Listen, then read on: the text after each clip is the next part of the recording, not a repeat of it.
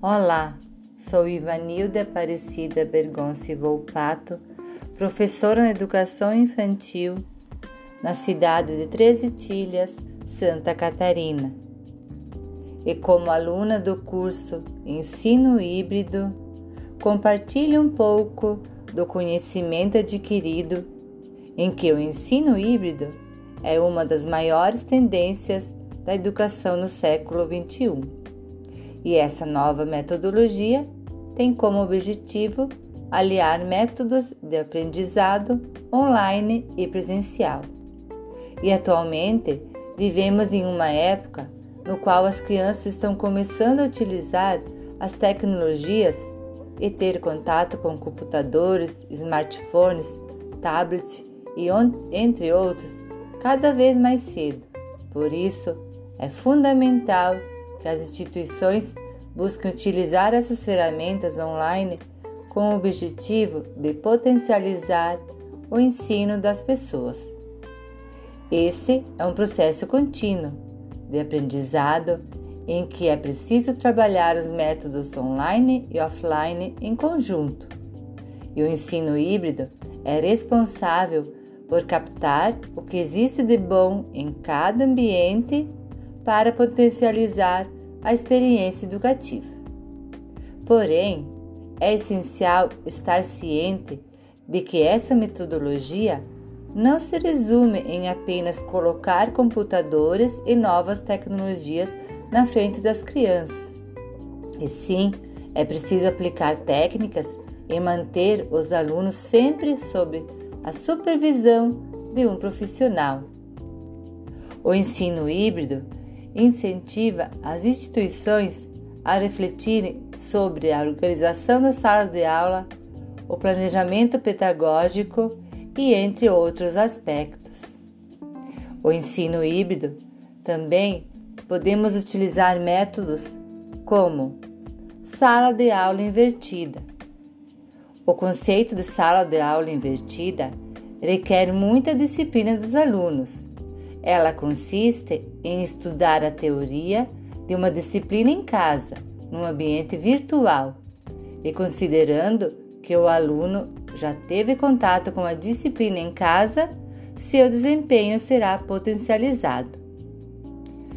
Outro método é a rotação de laboratório. A rotação de laboratório é um método que consiste na divisão da sala de aula em dois grupos em que um deles é incumbido de realizar diversas tarefas em um ambiente virtual e o outro em um ambiente offline. Essa rotação ocorre por um período de tempo e em seguida os grupos se invertem. O método exige a utilização de laboratórios de informática e de ciências, salas de aula e entre outras. Outro método é a rotação por estações.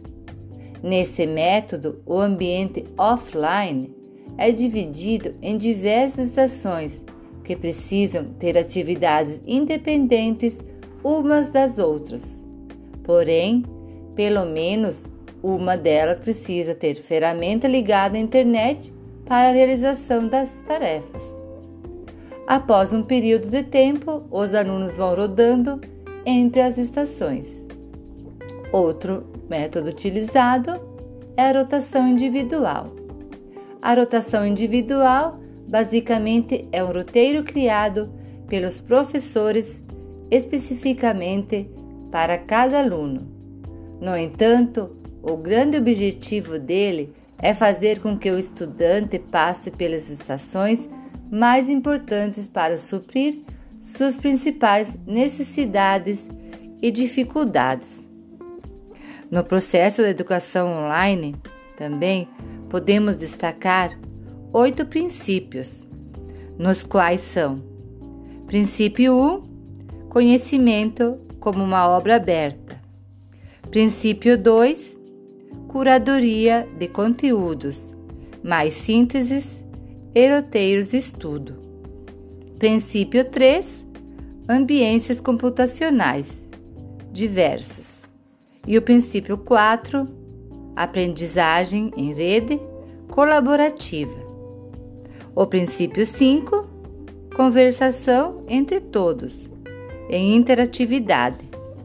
O princípio 6, atividades autoriais inspiradas nas práticas cibercultura. O princípio 7, mediação docente, online para colaboração. E o princípio 8, avaliação formativa e colaborativa, baseada em competências. Fica aqui a minha gratidão em poder participar no curso e ainda teremos mais aprendizagens para frente. Um abraço a todos.